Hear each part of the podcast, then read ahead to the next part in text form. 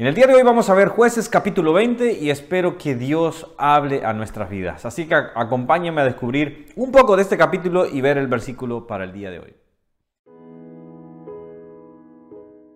Hola, ¿cómo estás? Que Dios te bendiga. Estamos ah, terminando este libro tan impresionante, un libro en el cual hemos aprendido grandes lecciones de la santidad, cómo el hombre se ha apartado, Así que hoy déjame terminar con este capítulo, capítulo 20. Estamos casi, ya mañana sería el último capítulo, para terminar el libro de jueces. Cuéntame qué es lo que te ha quedado de jueces, qué ha sido de bendición y cómo hoy por hoy lo podemos aplicar. Cuando vimos el capítulo de ayer, eh, prácticamente eh, me quedaron algunas cosas que después me di cuenta pero cuando vemos el capítulo de ayer, es, es atroz cómo termina. Eh, eh, se dan cuenta, ustedes creo que lo pudieron leer, leanlo capítulo 19 para que entiendan este capítulo. El que el, levita eh, llega a la ciudad, por ejemplo, y de él querían abusar sexualmente. Y él dice que dio a su concubina para que pudieran de ella, vamos a decir así, abusar. Esto obviamente está, es condenable, esto es, atroz, pero es así lo que eso sucedió, lamentablemente. Algo que me gusta decir es que la Biblia no oculta la imperfección del hombre. La Biblia no oculta cómo el hombre también hay hombres buenos, pero también cómo hay hombres perversos. Este hombre, este levita, eh, abandonó a su, a su, mujer, vamos a decir así, y cuando sale de la puerta, simplemente ella estaba eh, adolorida de todo el momento de la violación, obviamente, es, es horrible. Esto no debemos de condenar y decir, Dios, ¿cómo permites? Esa es la maldad del hombre, eso es lo que somos todos nosotros. La humanidad es pecadora. Punto. No busquémosle vuelta, no pongamos excusa, no digamos Dios es el culpable. No, no, no. Esa es la maldad, lamentablemente es lo que vivimos. Nadie, a nadie se desea una violación, obviamente, a nadie se le desea un mal, pero simplemente eso es lo que estamos viviendo, porque cada quien vivía, hacía lo que bien le parecía. Entonces este hombre termina destrozando, matando a su esposa, y al final, cuando vienen en el capítulo 20 a pedirle cuenta, él dice el capítulo, acá está resumiéndolo. Bueno, él dice simplemente a su conveniencia, no dice todo, no dice que ella estaba viva, ella, él dice que ya estaba muerta, cuando no era así. Así que cuando vemos todo esto, vemos un capítulo triste, un capítulo horroroso, vamos a decir así. Pero esa es la maldad del hombre. Ahora, en medio de todo esto, en medio de toda esta eh, tribulación, de toda esta, después se levanta una guerra, una matanza, obviamente, hay, un, hay algo destacable y, lo quiero que lo leamos, es el versículo 1. Y esto es lo que debe de pasar en la iglesia hoy por hoy. Dice, dice versículo 1, entonces salieron los hijos de Israel y se reunieron y se reunió la congregación como un solo hombre, desde Dan hasta Berseba y la tierra de Galaad a Jehová en Mizpa. Fíjate bien lo que dice. Dice que se reunió la congregación como un solo hombre.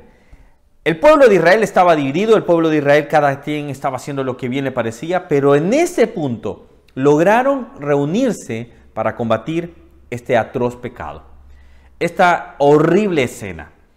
Se reunieron, se pusieron de acuerdo y se eh, unificaron para un solo fin. Más allá de lo que haya sucedido, es, vemos una, un vislumbre, vemos una luz en medio de tanta oscuridad. Hoy por hoy, la iglesia estamos llamados a estar unidos. Sí, obviamente hay denominaciones, hay diferentes pensamientos, pero debe de unirnos, debe de estar en común unión lo que es estar en contra del pecado. Ese es estar en contra de todo aquello que no sea agradable al Señor. Y ahí tenemos que condenar aquello que hay que condenar y aquello unirnos para luchar con lo que se tenga que unir, por aquello que vale la pena. Mire usted cuál es la situación, pero la iglesia tiene que estar unida.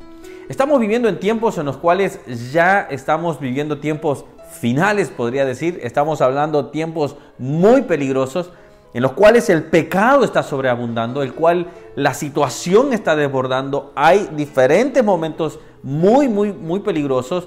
Estamos viendo eh, avanzar el pecado y nosotros somos, vamos a decir así, esa, esa contención. Nosotros estamos ahí para predicar un solo mensaje. Jesucristo es el Salvador, Jesucristo es el Señor y en Él hay salvación.